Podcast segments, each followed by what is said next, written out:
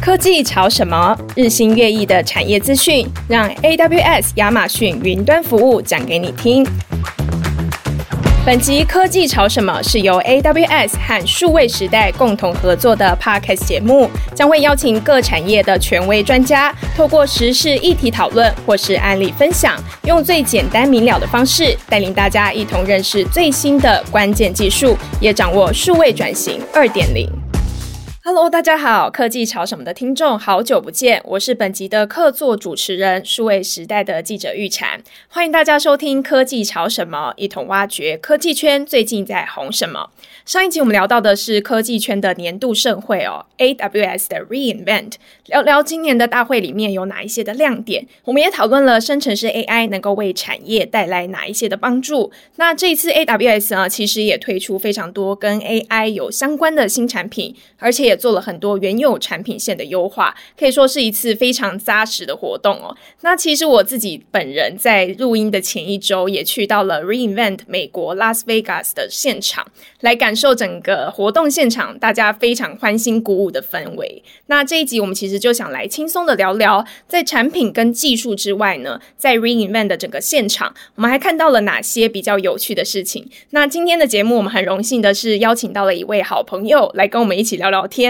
他是派世科技的产品与技术整合总监 Ernest，同时他也是一位 AWS 的 Community Hero，来跟我们一起聊聊分享哦，在这个活动的背后还有哪些可能大家。比较不知道的小故事可以分享，我们一起欢迎 Ernest。嗨，主持人好，各位 AWS 的朋友们，大家好，我是 Ernest 啊、我服务在这个传统产业，专注在做产品与科技整合的领域。那同时在闲暇之余，我很荣幸是一位 AWS Community Hero，很开心今天能跟大家一起来聊聊 AWS 的年度盛会 re:Invent。真的很开心可以邀请到 Ernest 来分享。其实现在有看到画面的朋友可以看到，其实 Ernest 现在是在一间饭店里嘛。他现在人是在 San Jose，然后是晚上十点多，真的是辛苦你了。不会不会。其实 Ernest 的头衔很特别哦，他是 AWS Community Hero 的一员嘛。那其实我知道 AWS 我们长期以来是很重视在客户的教育训练这件事情上，那管道也是非常的多元，包括一些基本的教育训练课程啊，或是线上的数位训练平台跟第三方的训练单位都有，甚至还有客户端那边自发性举办的教育训练。那其实 Hero Program 也是算是交流 AWS 云端技术跟服务的一个社群嘛，对不对？对。能不能先请 Ernest 告诉我们说，这个 Community Hero 英雄计划是什么？那怎么样才能够成为一位 Community Hero 呢？好的，没有问题。啊、AWS Community Hero 其实是属于这整个 AWS Hero Program 里头的其中一个分支。然后，整个 AWS Hero 它是 AWS 官方认可这些专精于某个领域，而且是乐于分享自身专业知识的一群人。啊，他在全世界目前有两百多位的 AWS Hero。都是在各自的领域啊，企业任职。大家常常以为我们 Hero 是 AWS 的员工，但其实我们比较像是一群 AWS 的铁粉。嗯、我们跟 AWS 一样，喜欢钻研这些事情的本质，然后找出解决方案，跟大家来做分享。那你自己本身是怎么加入这个 Hero Program 的呢？哦，像我自己呀、啊，早年是在我在进船厂之前，我是在 TSMC 台积公司担任这个半导体制程工程师、制程整合工程师。后来加入了健身器材产业，然后也去练习了制定这些蓝牙的通讯标准等等的。那我擅长就是跨领域去拆解组织工作流程，然后去整合软体、硬体跟云端。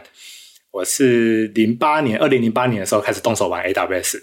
然后平常就会做一些开源相关的活动，像 Cost Cup、Mozilla 基金会的社群活动，也时不时会在 blog 上面分享一些。知识啊，笔记也有可能是这样子，而有机会被 AWS 内部的员工提名成为 AWS Hero。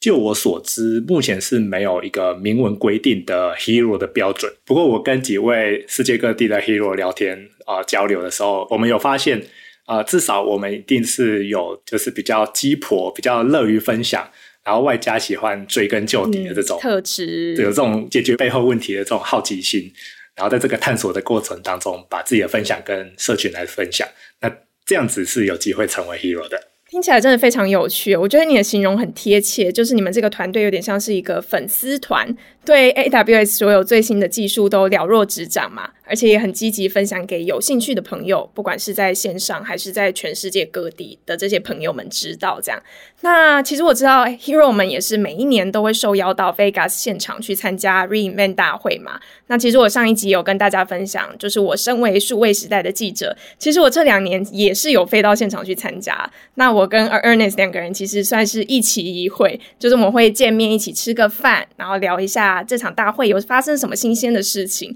因为每一年其实都有太多新的技术跟精彩内容可以分享嘛。那每一次 Ernest 也会跟我讲很多有趣的观察，是不是？这一次也请你帮我们跟听众来 recap 一下，就是今年的大会里面有哪些你觉得比较有趣的亮点呢？好啊，我相信大家在前一集或者在网络上已经看到许多专家整理的这些分享，也听了许多今年最新发布的产品，比如说 Amazon Q。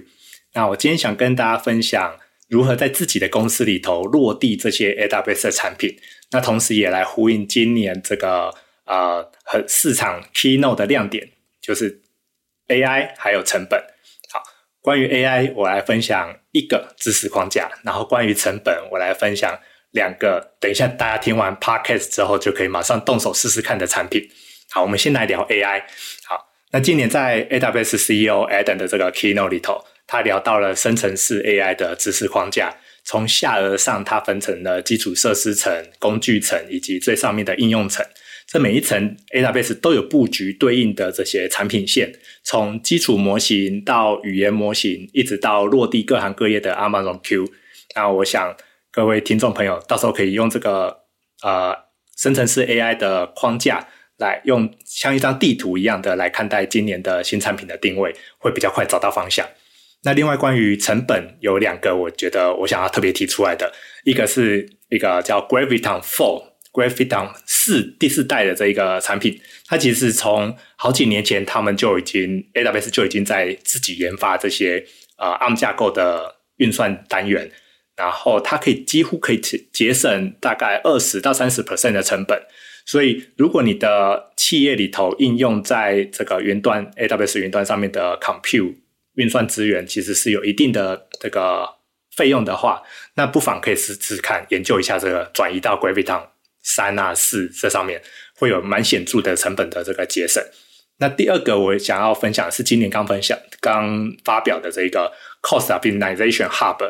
成本分析的这一个集中管理的一个新的工具，它可以更快更方便的跨账号来看出自己这个 AWS 账号里头或者自己这个 AWS Organization 里头成本分析跟成本结构到底是落在哪些地方，然后后面可以再快速的再做这个调整跟教条。我觉得这是对于、呃、现在的管理层或者是财务部门是非常重要的工具。没错，我记得这一次的演讲，我觉得跟去年有蛮多不一样的地方，包括像执行长 Adam 他的这个演讲，他去年其实在 Keynote 里面是用深海、太空这一些方式，很诗意的方式去分类他的产品线。那今年就是整个围绕着生成式 AI，就是像你刚刚讲的是分成三层在做这个产品的发表。那 CTO 的演讲我觉得也很有趣，就是去年我记得是讲明年的大趋势预测，但今年很特别，是他讲了一个很落地的应用，就是成本规划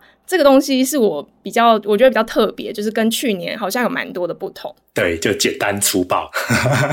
好理解。像过往他们啊、CEO 在 Keynote 的时候都会提一件事情，叫做啊、呃、现在还是很早，We are still early。对，那今年他比较像是强调。我们大家都还是在做一样的事情，只是我们顺便叠上去了生成式 AI 的这些相关的服务层。没错，我觉得它整合的挺好的。就今年的整个流程啊，还有整个内容都非常盛大。其实我自己有参加过蛮多公司的开发者大会，不管在线上线下都有。但是其实真的去到 re:Invent 现场，就会觉得哇，这个规模真的是不愧是现在云端龙头公司的气派。这样，那不知道 Ernest 怎么感受到 re:Invent 跟其他开发者大会相比，有没有什么比较特别的地方？我觉得就像你刚刚提的，它的规模真的是超出很多很多其他的开发者会议。对，像。我跟我的团队这几年参加了呃各式各样的开发者会议，或者是工作小组会议，比如说大家常听的 Apple 的 WWDC，或者大家比较少听过的呃 Linux Foundation 相关的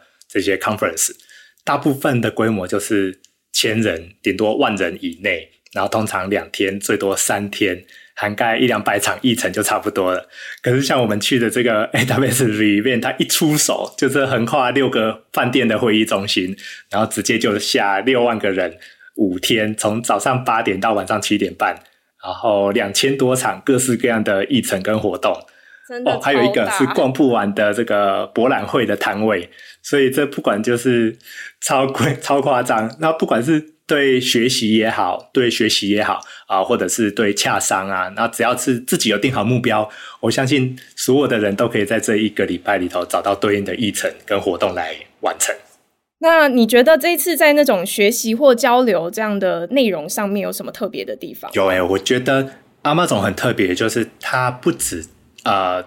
很专长于这些科技的主题，他同时也有帮大家准备，比如说关于产品开发的框架，关于这个财务合规或者是政府合规相关对应的议程。像我之前就有参加到一场蛮有趣的工作坊，他是在讨论 Amazon 内部的作业流程，是关于一个叫做 Working Backward，大家可能有听过以终为始的一个工作坊。那这对我的我自己的团队的产品开发流程就非常的有帮助。那可以简单讲一下以终为始大概是什么样的概念吗？好，像我们平常在做最早最早一开始学产品开发，都是从头开始一步一步往后面做。那以终为始就有点像是从屁股后面先定好一个目标，他先定出了好，我我比如说我在 re:Invent。好，CEO Adam 要发布一篇新闻稿，说 Amazon Q 要上市了，上线给大家使用，然后也会列出这个新闻稿搭配的一个常见问题及 FAQ。好，所以大家常常会对 Amazon Q 会问的产品的一些细节，然后发布给媒体，好，以新闻稿的方方式发布出去，而且它会同时慢慢从这个回推，假设它是五个月的时间之内要发表出 Amazon Q。那它就会从后面往前回推，那它应该锁定哪些是最重要、客户最想要的功能需求，然后去回推说，那它需要怎么开出规格，最后才去撒出给对应的软体开发团队去做开发。我觉得这是对大大家各行各业都蛮受用的一种开发流程，大家之后可以来关注一下。这个真的对开发者还是对企业客户来说都是很实用的内容嘛？就是实际上可以影响到整个工作流程的。这几天的内容其实真的很精实啊，就是行程满满。因为现场除了有五场的主题演讲之外，就像刚刚 Ernest 讲的，有超过两千场的活动，其中包含像是沉浸式学习、网络交流或是社交体验会议这种各式各样的内容。那我自己比较印象深刻的是，我们刚才提到，就是它会场超大的 Expo 展览。其实这里就是各家公司会去展出自己运用 AWS 技术能够做到哪些事情。就比如说，我在现场看到是机器手臂，它可以现场画超大的泰勒斯的素描，然后也可以帮就是来看展的民众拍一张照，然后现场就把你画出来。或者是在无人机，你可以用一台小平板，然后你用自然语言的方式去操控它。比如说，你告诉他往左边两格，往斜上方动一点点之类的，他就会瞬间转换成无人机可以听得懂的指令。然后，或是开车的时候，可以把驾驶视觉看到的画面直接传到云端去分析。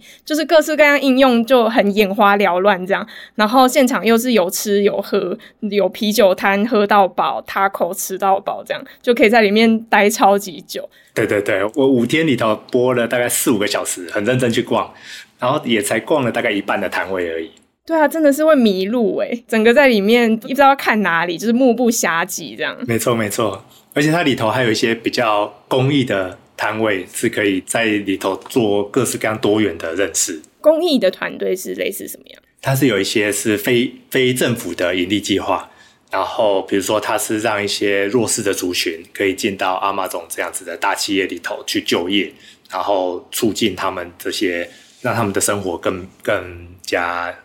更提升之类的，这样子算是一种社会回馈。对，他关注的面向很多，然后里面参加的公司也是各式各样。那因为我很可惜是我是媒体，所以我们没有那么多时间可以去跑这些会场，在里面探险这样。那就很好奇你自己在这一次的整个活动里面有没有比较惊艳的内容，或是比较有趣的，可以能跟大家来分享一下。我觉得今年我特别去体验了这个去年才多出来的新功能，叫做 Peer Talk。然后今年我很荣幸以这个 AWS Hero 的身份参加 Peer Talk，然后他们叫做 Peer Talk Expert，而且 Peer Talk 就是让大家在这个六万人的大会里头，可以有机会去主动邀请对方来一场十分钟啊、二十分钟的短会议，那这样就有机会去认识不同产业或者是不同领域的人，比较呃促进人与人之间的互动。毕竟这一大堆的人这样走来走去，你都。花了一大堆的时间飞到拉斯维加斯，那你就这样跟你可能的一个朋友或者一个呃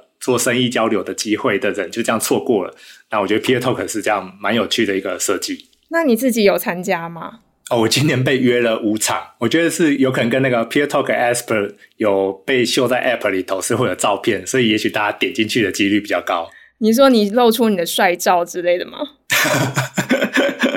然后，然后就大概里头，我成功的有聊到其中的两场，另外有的是要么是对方刚好时间记错，或者是刚好我要要去跑其他的议程。那像那两场，我就还有认认识到一个是在湾区的连续创业家，他正在做一个 Go to Market 的呃新的创业啊，就跟他交流。像我现在在湾区，也许明天可以跟他约一个咖啡之类的，就可以增加一些不同的互动。真的是可以展开一些机会诶，对于一些创业者啊，或是平常可能没有这些交流机会的朋友来说，是非常难得。是的，是的。那你这一次有什么玩乐方面比较有趣的吗？除了在这些业务啊，或是比较就是工作上面之外，今年太热衷于工作了。但我今年有看到议程表里面有一个叫做 Pickleball 的这个游戏，它在美国很流行。对、哦，那 Pickle 就是那个酸黄瓜那个嘛，然后 Ball 就是那个打球。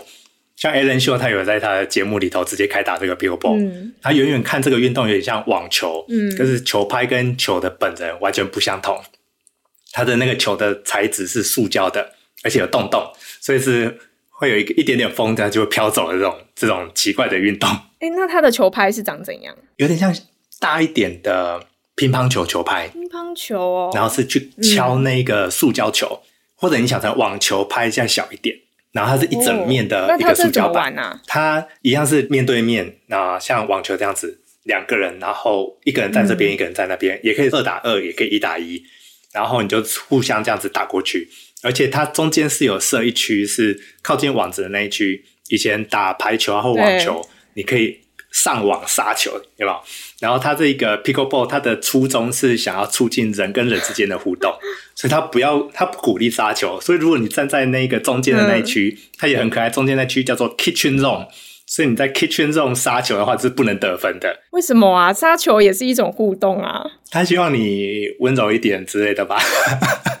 不要太多的杀戮。那可惜他的场地比较难边，我就没有冲过去玩一场了。哦，对啊，好可惜哦。其实我们这一次因为行程比较满啦，就是我们还有一个活动很大场，我们没有参加到，就是蛮重头戏的 Replay。Replay 就是他们每一年，对啊，每一年在呃议程结束的最后一天，就会有一场这个超盛大的派对这样。然后我们去年我跟 Ernest 有一起去玩嘛，然后他是办在一个很大的室外空地，架了四个很大的棚，然后这个棚每个棚里面有不同音乐类型的表演可以看，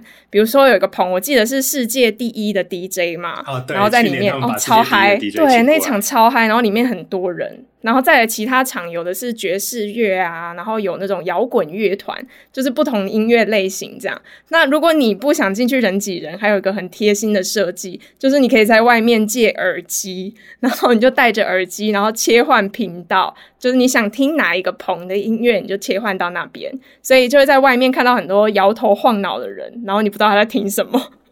然后大家在外面喝调酒，然后玩一玩这样哦。然后也有一个游戏，我还记得是躲避球大赛。然后就很多工程师，然后或是一些壮汉在里面用力的丢 躲避球。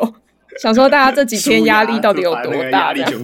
就蛮好玩的。哎、欸，讲到舒压，我记得你有分享，这一次有一个，哎、欸，不是这一次，好像每一次都有一个，有点像是小黑屋。让你可以进去休息的吗？对对对对对，我顺便聊到，今年我也是这个 Re-Event 官方的这个与会者导览手册的作者之一。哦，然后我负责的那一本手册是给内向的人的，是给 Introvert 的。哎，所以它有两本。对，它有出不同面向的，呃，有特别的专业，比如说 AI Machine Learning 的啊，或者是资料库的。嗯，然后我是走这种比较软性步调，我比较喜欢人跟人之间互动的，哦，所以我就选了一个题目是，就刚好我也是属于那种。有有社交障碍的，就比较内向的人，就虽然大家外表上看不出来，但其实其实我的那个社交电池的容量也也很低，一下就会用完了。我也是。所以大会有特别准备这个叫做 Reflection Room，它每一个饭店的会场都有准备一间。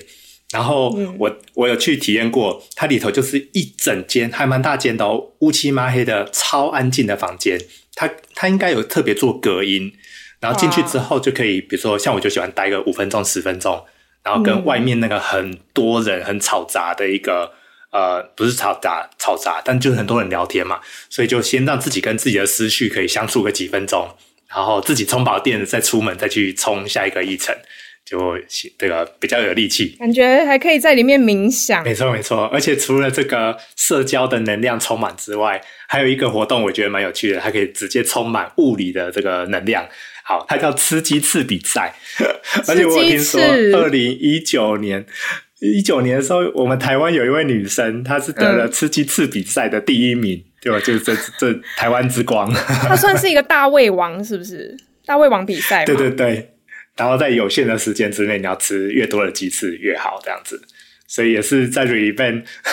在 Re-Event 里头有各式各样的有趣的比赛跟小活动，可以去试试看，舒压一下。对啊，除了玩、吃、喝，然后工作，就大家都可以兼顾这样。对对对，而且里面是有小彩蛋的，这个我们先不要剧透，对，让大家以后去 Re-Event 的时候探索一下。那我真的也要去一下，我也是属于 introvert，就是这个真的是社交，对啊，因为这个这种大型的展会，社交能力真的要很强，就是你到处穿梭嘛。那好，那其实 Re Invent 除了每年年末我们在美国 Las Vegas 举办之外，其实在隔年年初也会举办一场叫 Recap 的活动，而且这个地点就在台湾。那像今年一月有一场 recap，那就是会还原 Las Vegas 举办的那一场 reinvent，去把现场内容带回台湾这里来重现这样。然后针对的是台湾比较在地市场的产业，跟参加的人可以了解发布会最新的资讯这样。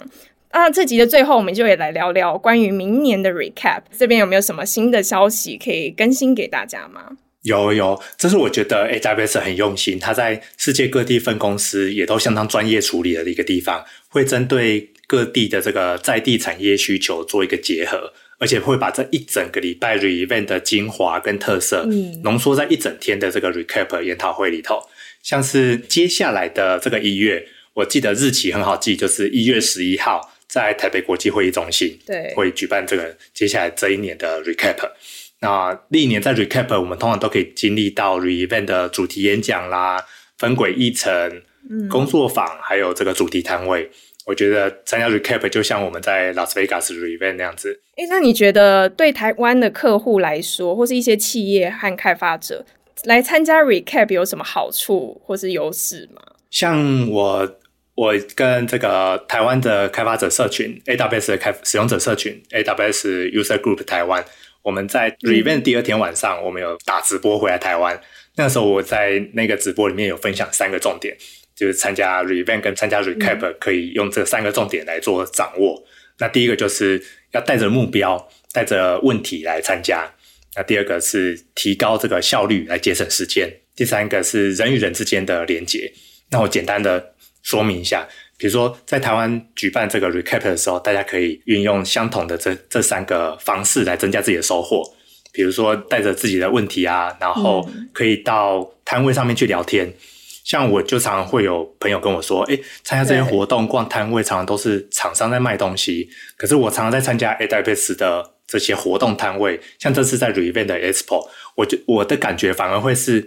啊、呃，摊位上的 AWS 的员工，哦、他们一直在想帮我解决问题。嗯”然后他们没有没有要急着卖东西，所以我通常都会自己带着一个问题，比如说我当时最棘手的一个问题，然后我就会每个摊位都去聊聊看，去问问看。而且大家要要记得哦，这些摊位上经常都会出没一些很有经验的神人，隐藏在这个人间啊、哦，人间就是摊位哦，哦，